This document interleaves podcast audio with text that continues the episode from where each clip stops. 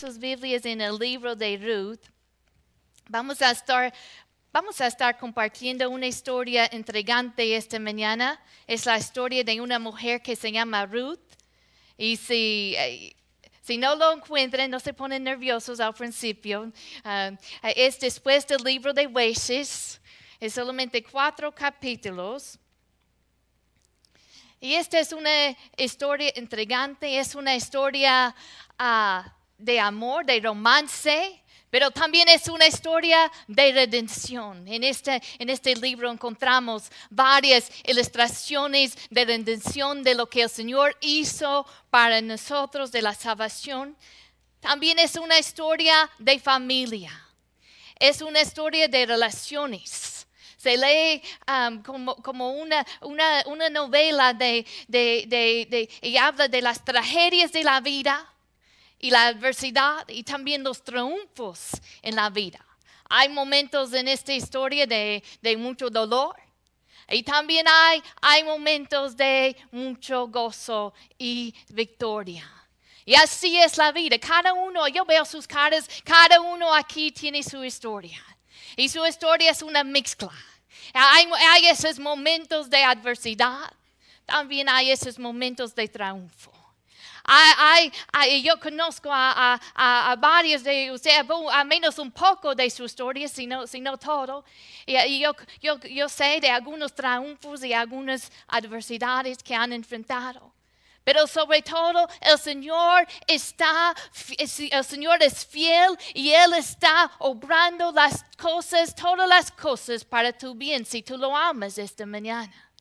Él ha tomado de tu adversidad y también de tus cosas. Y es una mezcla. Y Él lo está orquestando de una manera para tu bien y para su gloria, para que su plan sea cumplido.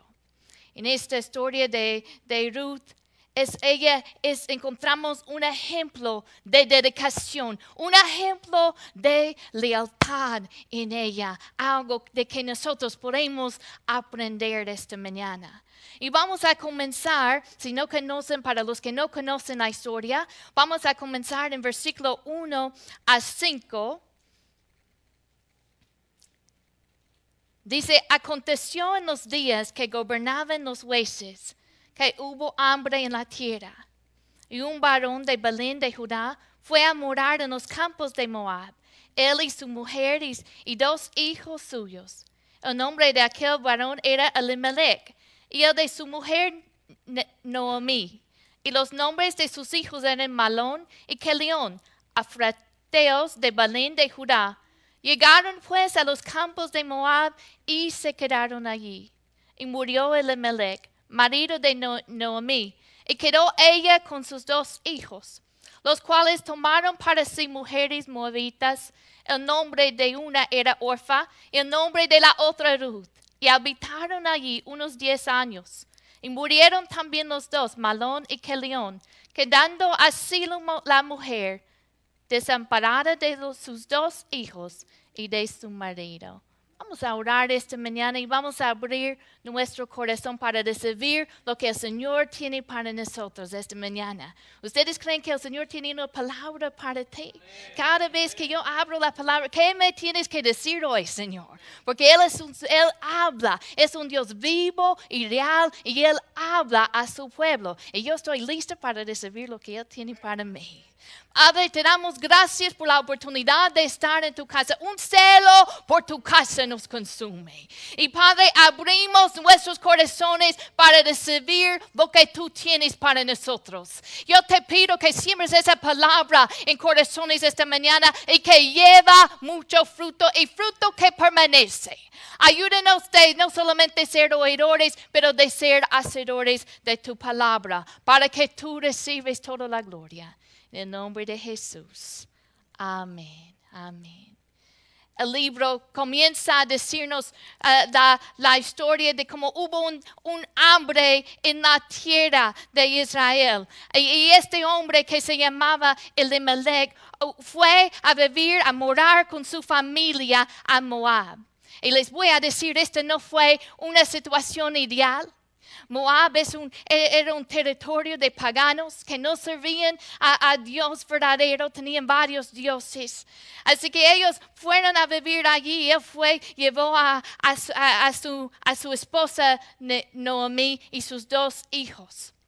Y, cuando lleguen allí, su, ah, pasa que los dos hijos se casan con mujeres moabitas.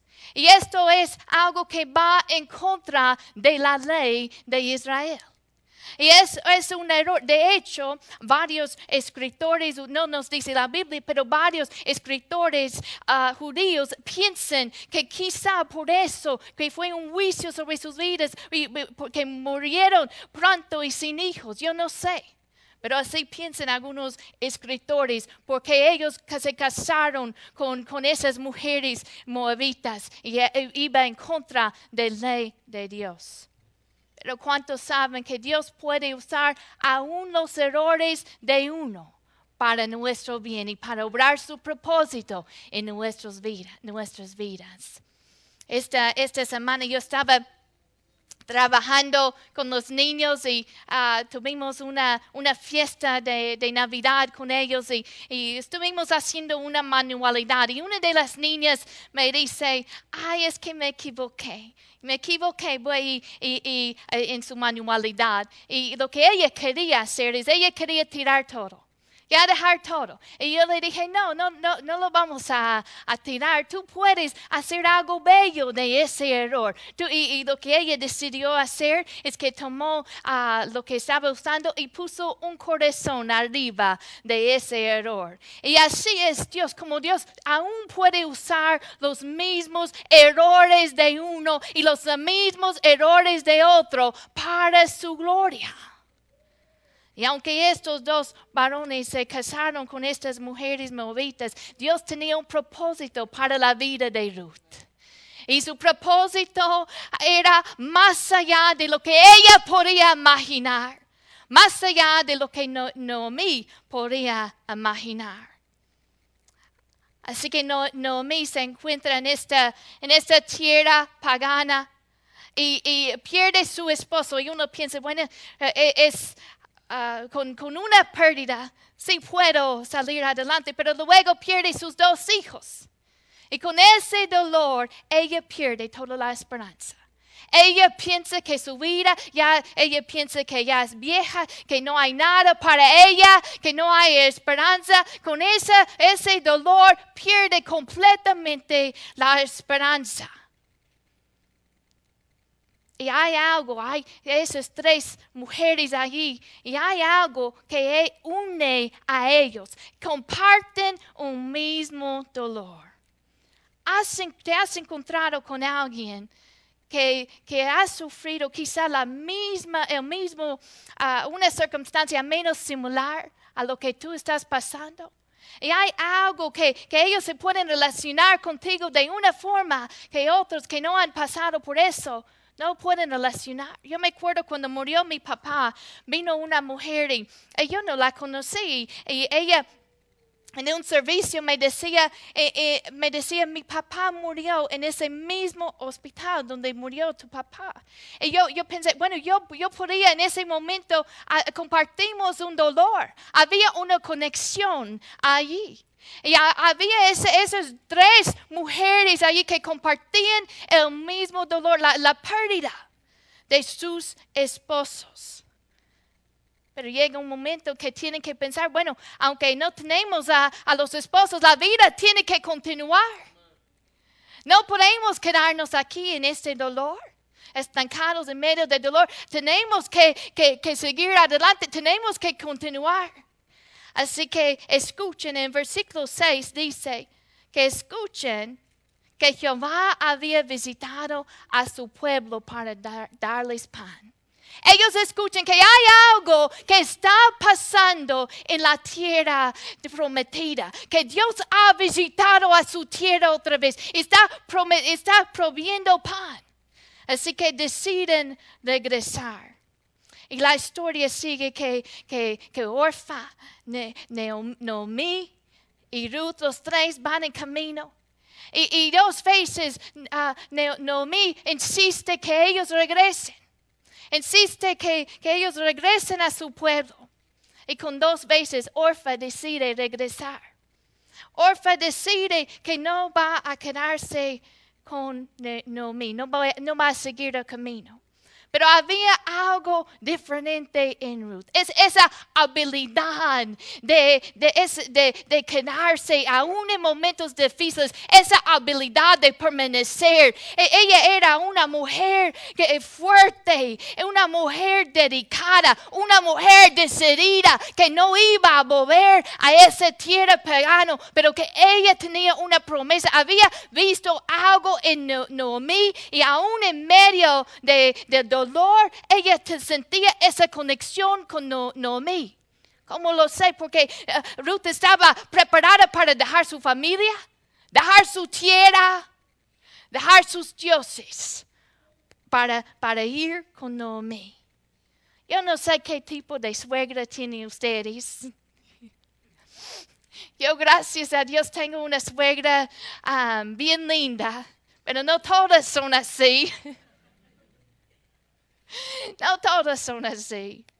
Pero imagina, Ruth iba a dejar su, estaba preparada, decidida para dejar su familia y su suegra está llena de amargura. al final del capítulo 1, cuando regresen a, su tierra, ella dice que, que, que, que ya, no me llamen Nomi, ¿sí? llámenme Mara, que significa amarga, amarga. Así que Noemí era una mujer llena de ah, amargura. En este momento de dolor, ella no podía ver esperanza. Vamos a ver versículo 11 de capítulo 1. Dice, y Noemí respondiendo, vuelvaos, hijas mías, ¿para qué habéis de ir conmigo? ¿Tengo yo más hijos en el vientre que pueden ser vuestros maridos? Vuelveos, hijas mías, y idos, porque yo ya soy vieja para tener marido. Y aunque dijese esperanza tengo, y esta noche estuviese con marido, y aún diese a luz hijos, ¿habéis vosotras de esperarlos hasta que fuesen grandes? ¿Habéis de quedaros sin casar por amor a ellos? No, hijas mías, que mayor amargura tengo yo que vosotros, pues la mano de Jehová ha salido contra mí. Ella siente que, e, es tanto el dolor que ella siente abandonada. Siente como que Dios está en, contra de ella. Y a veces el dolor puede sofocar la esperanza. Y ella pierde su esperanza en este momento. Piensa, ya soy vieja, ya no hay nada para mí, ya perdí mi momento. Pero Dios tenía algo más grande para ella y también para Ruth. Versículo 14 nos dice, y ellas alzaron otra vez su voz y lloraron, y Orfa besó a su suegra, mas Ruth se quedó con ella con eso, después de dos veces de insistir, Orfa besa a, a, a Noemí y se fue. Regresa a su tierra, regresa a sus dioses pero Ruth se quedó con ella. Yo creo que ella había tenido una revelación de Dios verdadero. Y ella sabía que ella no quiso regresar a esa tierra pagana. Yo creo que Dios estaba poniendo en ella un deseo y una conexión de seguir a Naomi. La palabra dice que Dios es el que produce en nosotros el querer como el hacer por su buena voluntad. Dios estaba guiando a Ruth aún cuando ella no se daba cuenta. ¿Y cuántos de nosotros podemos mirar para atrás y vemos como Dios estaba orquestando, Dios estaba poniendo en orden a nuestras vidas para hacernos llegar hasta este momento, en esta hora, en este lugar? No es accidente que tú estás aquí. No es accidente que, no es, ¿cómo se dice?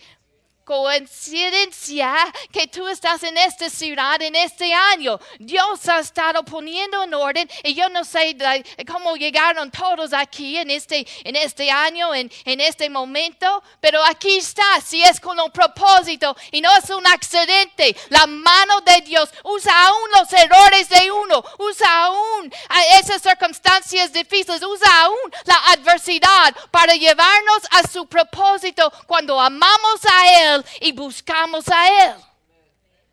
Él puede tomar algunas cosas que, que se ven dolorosos y feos y puede hacer algo bello de esas cosas. ¿Cuántos de ustedes les gusta eh, cocinar pasteles? Así no de la caja, pero esos que son de, um, yo, hermana Dilcy, yo sé que ella sí. Pero cuando uno echa todos esos ingredientes, la, harina, yo, yo cuando era niña eh, no, no sabía cocinar bien, pero me gustaba cocinar pasteles. Y, y, aprendí rápido, me gustaba probar. Y uno aprende bien rápido. La harina solo es muy, ah, ¿cómo se dice? Amarga. La mantequilla solo no sabe tan bien. Pero cuando pones todo juntos en una mezcla, sabe, sabe bonito, sale algo bueno. Así es lo que hace Señor. Toma esas circunstancias amargas, toma esas, esa adversidad y lo mezcla. Y lo está orquestando para su gloria y para cumplir su propósito. Dios no había terminado con Noemí, aunque ella pensaba que sí. Dios no había, ah, ah, la, no la había abandonado, aunque ella se sentía en un momento. Dios estaba trabajando aún en medio de la adversidad.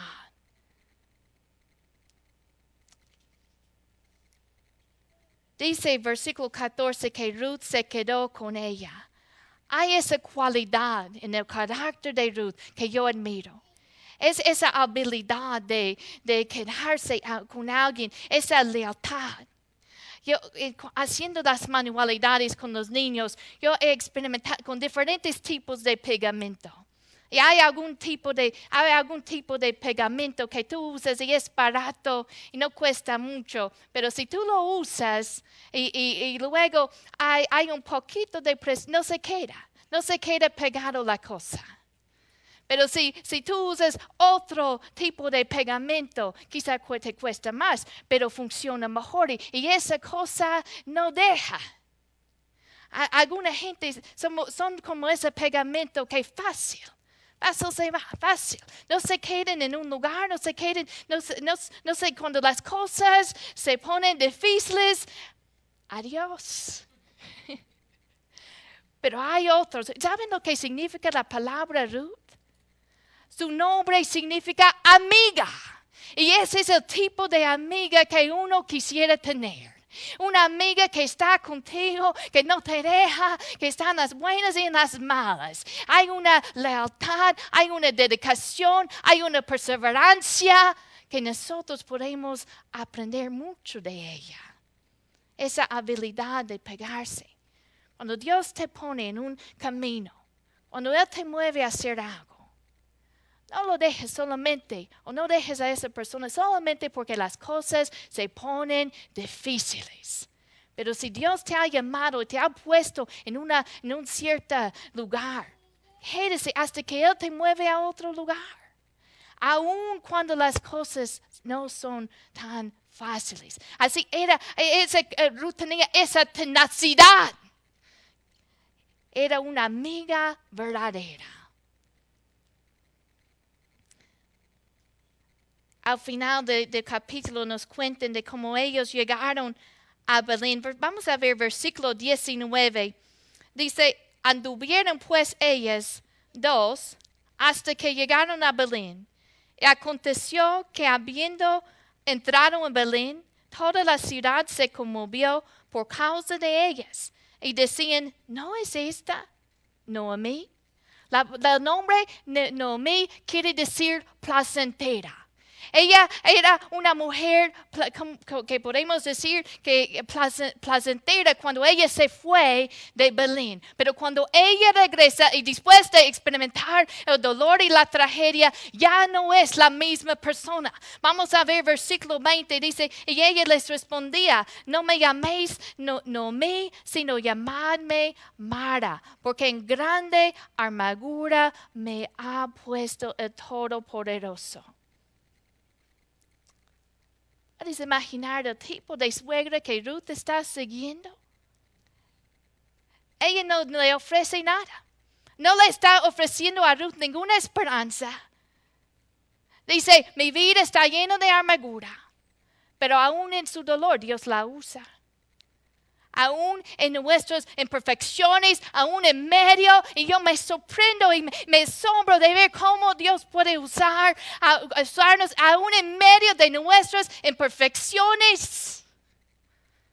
Y ella tiene esa actitud de decir eh, que Dios me ha abandonado, yo no tengo futuro. Pero mira lo que el versículo 21 dice, yo me fui llena, pero Jehová me ha vuelto con las manos vacías porque me llamaréis no, no a mí, ya que Jehová ha dado testimonio contra mí y el Todopoderoso me ha afligido. Ella decía, yo me fui llena, yo tuve mi, mi esposo, yo tuve mis dos hijos, me fui llena, pero ahora, ahora he vuelto con manos vacías. Y mi pregunta eh, que yo pregunto a ella es, ¿dónde estaba ella poniendo su esperanza? En esa entonces para una mujer tener un esposo, tener hijos, tener nietos, eso era un logro, eso era su sueño de la mayoría de las mujeres en ese entonces. Así que ella estaba poniendo sus esperanzas, bueno, en, quizá en su familia, en su esposo, en, en, sus hijos, pero ella dice, ya que he perdido a ellos, ya no tengo nada, mis manos están vacías. ¿Dónde hemos puesto nuestra esperanza? Pon tu esperanza siempre en el Señor. Porque cuando ponemos nuestra esperanza en cosas que, no son estables, y cuando nos ha pasado que ponemos, esperamos que pase algo y no pasa como queremos, y nos estamos desanimados. Y a veces perdemos la visión de lo que el Señor tiene para nosotros. Recuerda la historia cuando los dos hombres iban en camino, después de que Jesús resucitó de los muertos, dos hombres iban en camino a, una aldea llamada, ¿cómo se dice? Emmaus. Y cuando iban caminando, e, ellos iban tristes y, se veían tristes y iban contando todo lo que había pasado en Jerusalén, que habían matado a Jesús. Y cuando ellos están tristes contando todo eso, Jesús viene y comienza a caminar con ellos. Y, ellos, y, Jesús les, les pregunta a ellos, ¿de qué tanto hablan ustedes? ¿De qué tanto ellos comienzan a compartir a Jesús? Pues no has escuchado que, Jesús, que, este hombre vino y nosotros, y, dicen algo interesante, dicen, nosotros teníamos la esperanza de que Él habría de redimir a Israel. Sin embargo, ya van tres días de que todo esto